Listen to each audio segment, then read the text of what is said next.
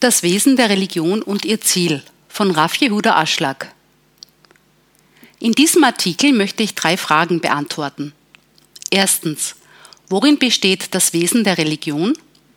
Zweitens, wird ihr Ziel in dieser Welt oder in der zukünftigen Welt erreicht? Drittens, ist das Ziel der Religion das Wohl des Schöpfers oder das Wohl der Geschöpfe? Auf den ersten Blick wird sich der Leser über meine Worte wundern und diese drei Fragen nicht verstehen, die ich als Thema für diesen Artikel wählte. Denn wer weiß denn nicht über die Religion Bescheid und kennt das Konzept von Belohnung und Bestrafung, das sich hauptsächlich auf das Leben nach dem Tod bezieht? Geschweige denn die dritte Frage. Alle wissen, dass sie auf das Wohl der Geschöpfe ausgerichtet ist, sie zur Erfüllung und Glück zu führen. Und was kann man dem noch hinzufügen? Tatsächlich habe ich dem nichts hinzuzufügen. Weil die Menschen jedoch von Kindesbeinen an mit diesen drei Konzepten aufgewachsen sind, können sie im Verlauf ihres gesamten Lebens weder etwas zu ihnen hinzufügen, noch sie weiter untersuchen. Das zeigt ihre Unkenntnis dieser erhabenen Begriffe, die tatsächlich die Grundlagen sind, auf welchen das gesamte religiöse Gebäude beruht. Sagt mir also, wie ist es möglich, dass ein Jugendlicher von zwölf oder dreizehn Jahren reif genug dazu ist, diese subtilen Begriffe zu verstehen? Und auch noch so ausreichend, dass er ihnen im Laufe seines ganzen Lebens keine weiteren Konzepte an Wissen hinzufügen müsste. Genau hier liegt das Problem. Denn eine solche oberflächliche Annahme führte auch zu oberflächlichem Wissen und haarsträubenden Schlussfolgerungen in unserer Generation. Und sie führte uns zu einem Zustand, in welchem wir kaum noch Einfluss auf unsere nächste Generation haben. Das absolut Gute. Um den Leser nicht mit langen Ausführungen zu ermüden, werde ich mich nur nach den vorausgehenden Artikeln richten, hauptsächlich nach dem Artikel Gabe der Torah, die alle gleichsam als Einleitung zu diesem erhabenen Thema gelten. Ich werde mich kurz und einfach ausdrücken, damit es jedem verständlich wird. Zu Beginn muss man verstehen, dass der Schöpfer das absolut Gute ist. Es ist also unmöglich, dass er jemanden ein Leid zufügen würde, und das nehmen wir als das wichtigste Gesetz wahr. Der gesunde Menschenverstand zeigt uns klar, dass die Grundlage aller schlechten Taten nichts anderes ist als das Verlangen zu empfangen.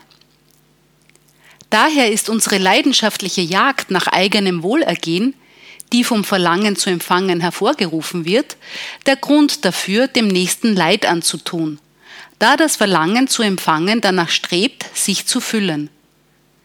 Zöge ein Lebewesen keine Erfüllung daraus, sich selbst zu bevorteilen, würde auch kein Lebewesen einem anderen schaden.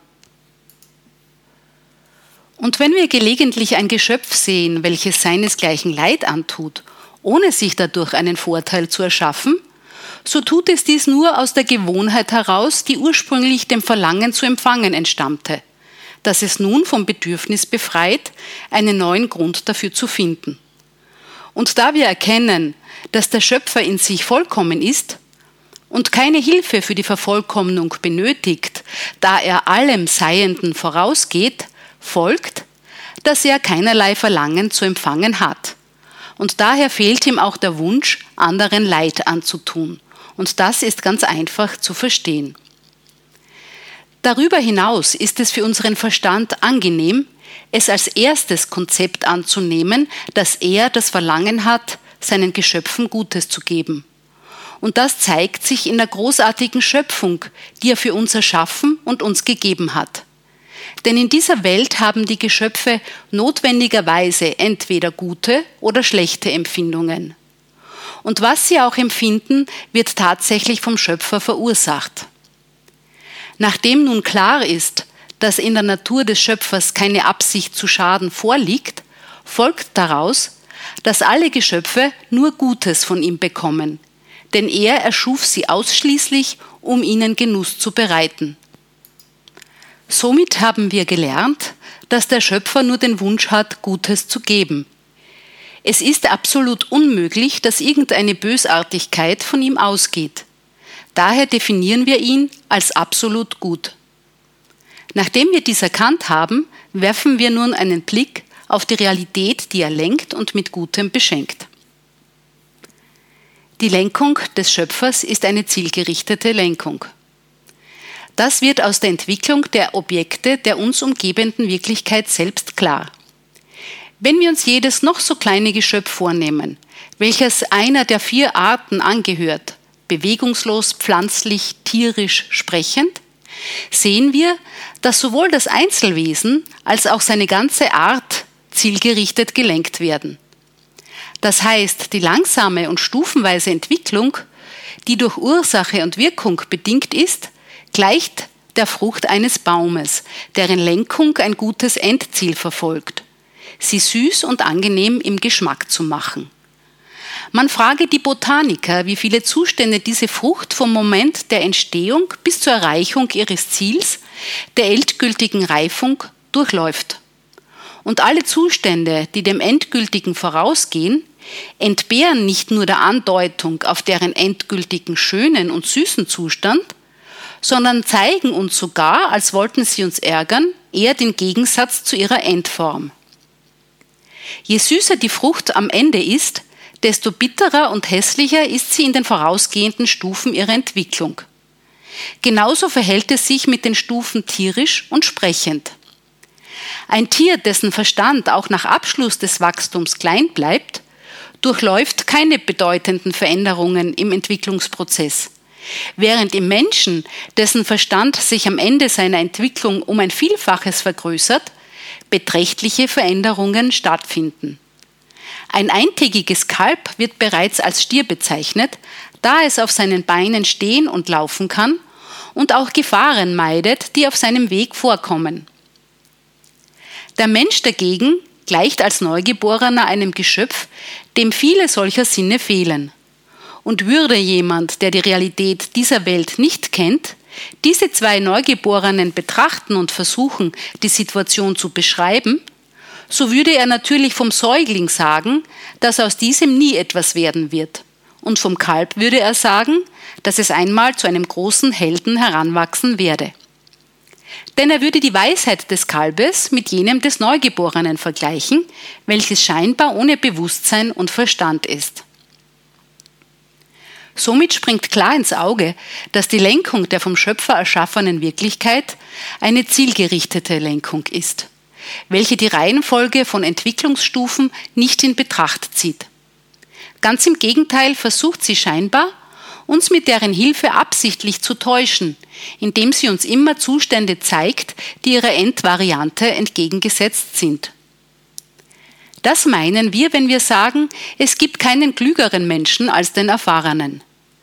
Denn nur ein Mensch, der Erfahrung erlangt und über die Fähigkeit verfügt, das Geschöpf in allen Entwicklungsstadien bis zum letzten vollkommenen Zustand zu beobachten, kann die Gemüter beruhigen.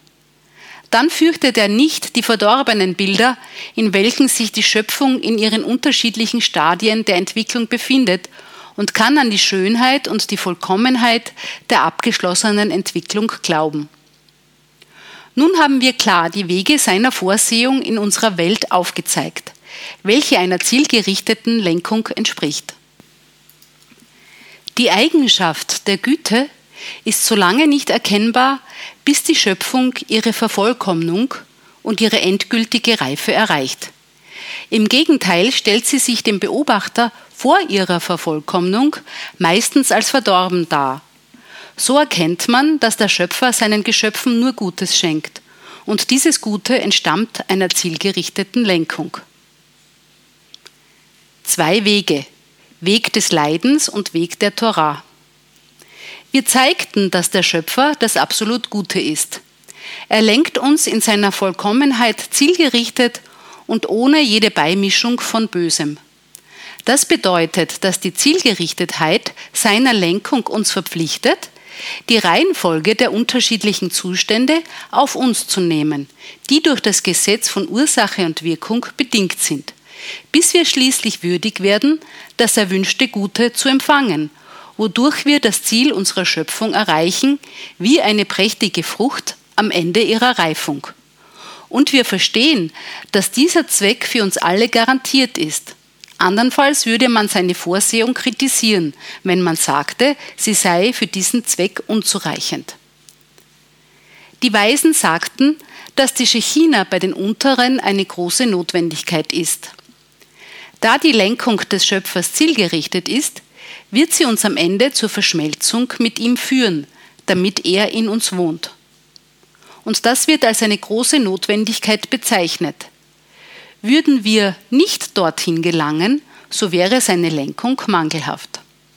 Und das gleicht einem mächtigen König, der im Greisenalter einen Sohn bekam und ihn sehr liebte. Daher nahm sich der König vom Tag der Geburt seines Sohnes an vor, ihm alles zu geben. Zu diesem Zweck sammelte er die wertvollsten Bücher und weisesten Bücher im Königreich und baute ihm eine Schule, Beit Midrash, damit er Weisheit erreiche. Und er rief berühmte Bauleute zusammen und er baute für den Sohn Lustpaläste und rief alle Sänger und Musiker herbei, damit sie den Sohn Musik und die Kunst des Singens lehren würden und er rief die geschicktesten Köche und Konditoren zusammen, damit sie ihm die schmackhaftesten Gerichte der Welt bereiten würden. Und so wuchs der Sohn heran, doch stellte er sich als dumm heraus und hatte keine Verlangen nach Bildung. Und er war blind und konnte die Pracht der Gebäude weder sehen noch fühlen. Und er war taub für den Gesang und die Melodien der Instrumente. Und er war krank, durfte nur grobes Mehlbrot essen und Geringschätzung und Zorn wuchsen in ihm. Solch eine Situation könnte sich bei einem irdischen König zutragen, nicht jedoch beim Schöpfer, da es in ihm nichts Falsches gibt. Und daher bereitete er für uns zwei Wege der Entwicklung vor. Der erste ist der Weg des Leidens, der die Entwicklung der Schöpfung aus sich heraus darstellt. Der Mensch ist durch seine eigene Natur gezwungen, in wechselnden, aufeinanderfolgenden Zuständen, die ihn langsam entwickeln, einen Weg von Ursache und Wirkung zu gehen, bis er sich entschließt, das Gute zu wählen und das Schlechte abzulehnen, um sich für das Ziel würdig zu erweisen, das er wünscht. Und dieser Weg ist in der Tat lang und schmerzhaft. Deshalb hat er uns einen anderen, angenehmen und sanften Weg bereitet, den Weg der Torah und Mitzvot, damit wir uns schnell für das Ziel als würdig erweisen. Dieses endgültige Ziel besteht darin, uns für die Verbindung mit ihm als würdig zu erweisen, damit er in uns wohnt. Dieses Ziel ist eine Gewissheit und es gibt keine Möglichkeit davon abzuweichen, da seine Führung uns auf beiden Pfaden, dem Weg des Leidens und dem Weg der Torah, überwacht. Wenn wir jedoch die tatsächliche Realität betrachten, zeigt sich, dass seine Führung gleichzeitig auf beiden Wegen geschieht, auf die unsere Weisen als Weg der Erde und Weg der Torah Bezug nehmen.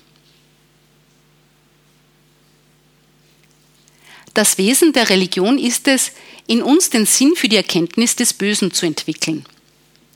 Die Weisen sagten, was für den Unterschied macht es für den Schöpfer, ob man das Vieh am Nacken oder am Hals schlachtet? Denn die Gebote sind zu nichts anderem gegeben, als die Geschöpfe durch sie zu reinigen. Was ist Reinigung? wurde im Artikel Gabe der Torah erläutert. Doch hier werde ich das Wesen dieser Entwicklung erklären, die durch die Beschäftigung mit Torah und Geboten erreicht wird. Wisse, dass es die Erkenntnis des Bösen in uns ist. Doch die Erfüllung der Gebote kann langsam und allmählich denjenigen, der sie erfüllt, feiner und erhabener machen. Und die wahre Höhe der Stufe der Verfeinerung besteht im Grad der Erkenntnis des Bösen in uns. Denn seitens der Natur ist der Mensch bereit, alles Böse von sich abzustoßen und auszurotten. Darin sind sich alle Geschöpfe gleich und der einzige Unterschied zwischen ihnen besteht lediglich in der Erkenntnis des Bösen. Ein weiterentwickeltes Geschöpf ist sich eines höheren Grades des Bösen in sich bewusst und stößt es in einem größeren Maß von sich weg.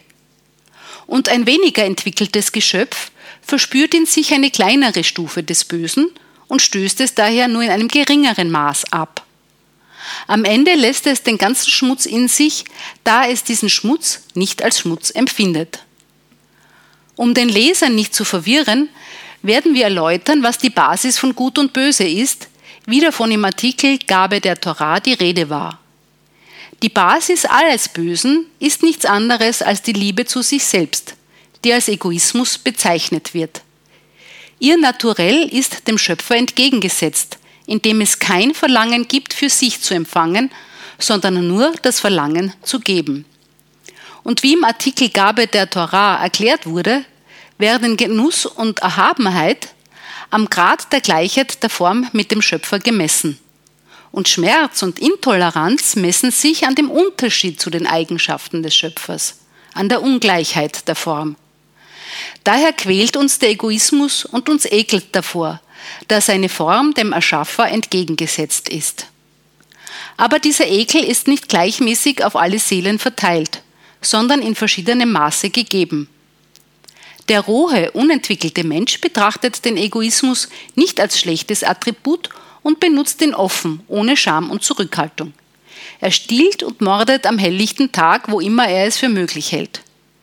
Die etwas weiterentwickelten halten ein gewisses Maß an ihrem Egoismus für schlecht und schämen sich zumindest, ihn in der Öffentlichkeit zu nutzen, um zu stehlen und zu töten. Aber im Geheimen begehen sie immer noch ihre Verbrechen.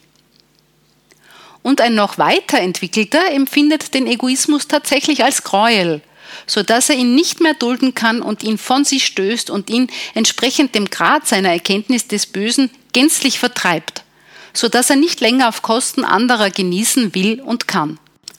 Und dann beginnen in ihm Funken der Liebe zum Nächsten zu erwachen, die als Altruismus bezeichnet werden, welcher die allgemeine Eigenschaft des Guten ist. Das entwickelt sich ebenfalls stufenweise. Zunächst entwickelt sich in ihm das Gefühl der Liebe zur Familie und zu seinen Nächsten, sowie der Wunsch, sich um sie zu kümmern, wie es heißt, vor dem eigenen Fleisch kann man nicht fliehen. Und wenn er sich noch mehr entwickelt, so will er zunehmend allen geben, die ihn umgeben, den Bewohnern seiner Stadt und seinem Volk. Und so fügt er hinzu, bis er schließlich die Nächstenliebe zur gesamten Menschheit entwickelt. Bewusste und unbewusste Entwicklung. Bedenke, dass zwei Kräfte dazu dienen, uns die Sprossen der oben erwähnten Leiter hinaufzustoßen, bis wir ihre Spitze im Himmel erreichen, was der beabsichtigten Gleichheit der Form mit unserem Schöpfer entspricht. Und der Unterschied zwischen diesen beiden Kräften besteht darin, dass die erste uns von hinten anstößt, was wir als Weg des Schmerzes oder Weg der Erde definierten. Daraus entspringt die Moralphilosophie, welche als Ethik bezeichnet wird. Sie basiert auf der empirischen Erkenntnis, also auf einer Prüfung mit Hilfe des praktischen Verstandes.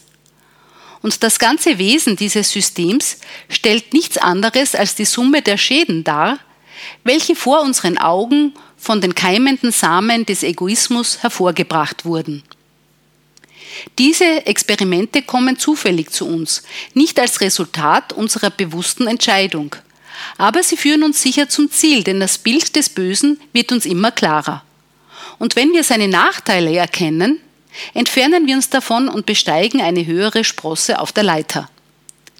Die zweite Kraft treibt uns auf bewusste Weise an, wir wählen sie selbst. Diese Kraft zieht uns von vorne und wir bezeichnen dies als den Weg der Torah und der Mitzvot. Denn durch die Erfüllung der Gebote sowie die Arbeit mit der Absicht, dem Schöpfer Genuss zu bereiten, entwickelt sich in uns diese Empfindung der Erkenntnis des Bösen mit großer Geschwindigkeit, wie im Artikel Gabe der Torah beschrieben wurde. Und hier gibt es einen doppelten Vorteil. Wir müssen nicht auf die Tortur des Lebens warten, die uns von hinten drängt, deren Größe am Maße der Agonie und Zerstörung gemessen wird. Im Gegenteil, durch die subtile Annehmlichkeit, die wir empfinden, wenn wir aufrichtig arbeiten, um ihn zu erfreuen, entwickelt sich in uns die Erkenntnis für die Niedrigkeit der Selbstliebe. Sie ist das Hindernis auf unserem Weg, diesen subtilen Geschmack am Geben an den Schöpfer zu empfangen. Denn die stufenweise Empfindung der Enthüllung des Bösen entwickelt sich in uns vor dem Hintergrund der Empfindung von Genuss und völliger Ruhe. Das heißt, durch den Empfang des Genusses während der Arbeit für den Schöpfer. Und diese genussvolle und behagliche Empfindung entsteht in uns durch die Gleichheit der Form mit dem Schöpfer. Zweitens gewinnen wir Zeit, da er uns erleuchtet und uns hilft, intensiver zu arbeiten und die Zeit nach unserem Wunsch zu beschleunigen. Die Religion dient nicht dem Nutzen der Geschöpfe, sondern dem Nutzen desjenigen, der sich bemüht.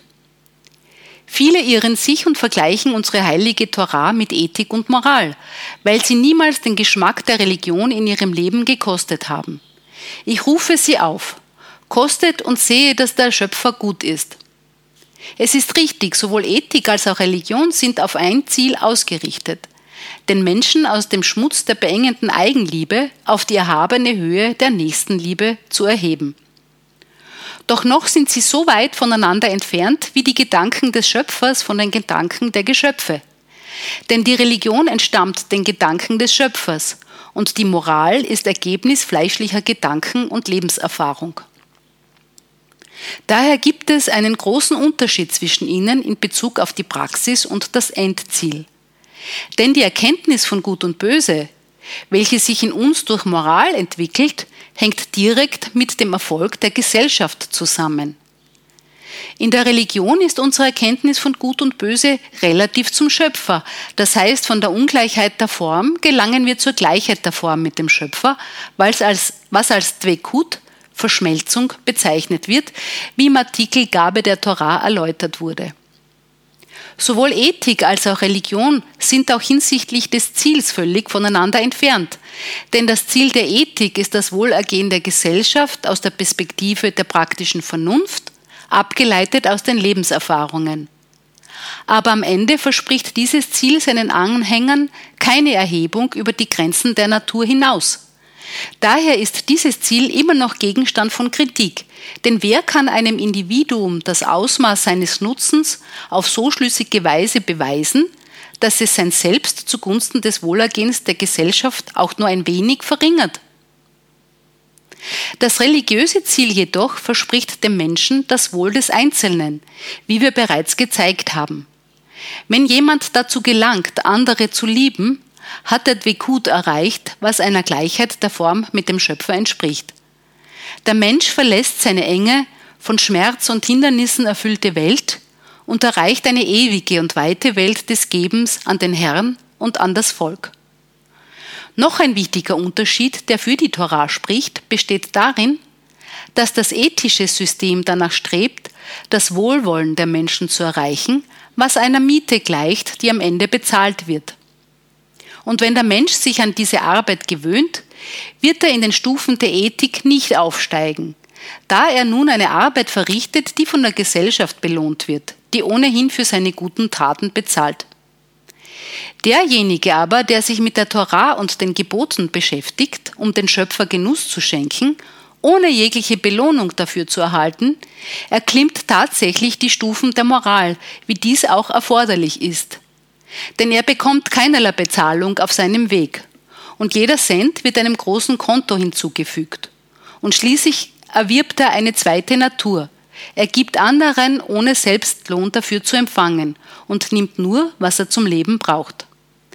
Dadurch wurde er tatsächlich von allen Zwängen der Natur befreit, denn wenn einem Menschen jegliches Empfangen für sich selbst zuwider ist, und seine Seele von allen überflüssigen und kleinlichen Vergnügungen des Körpers frei ist und er nicht danach strebt, Ehre oder ähnliches zu erlangen, dann lebt er frei in der Welt des Schöpfers. Und ihm wird dabei niemals Schaden drohen. Denn der ganze Schaden, den der Mensch verspürt, ereilt ihn nur dann, wenn er für sich selbst empfängt, was in ihm eingemeißelt ist. Somit haben wir in vollem Umfang gezeigt, dass das Ziel der Religion nur für jenen Menschen ist, der sich auf sie einlässt und in keiner Weise zum Zweck oder Vorteil der herkömmlichen Menschen, obwohl alle seine Handlungen dem Nutzen der Menschen dienen und er an diesen Handlungen gemessen wird. Doch dies ist lediglich ein Mittel zur Erreichung des erhabenen Ziels, die Gleichheit der Form mit dem Schöpfer. Und jetzt können wir verstehen, dass der Zweck der Religion sich offenbart, während wir in dieser Welt leben und untersuche den Artikel Gabe der Torah genau im Hinblick auf den Zweck des Ganzen und des Einzelnen.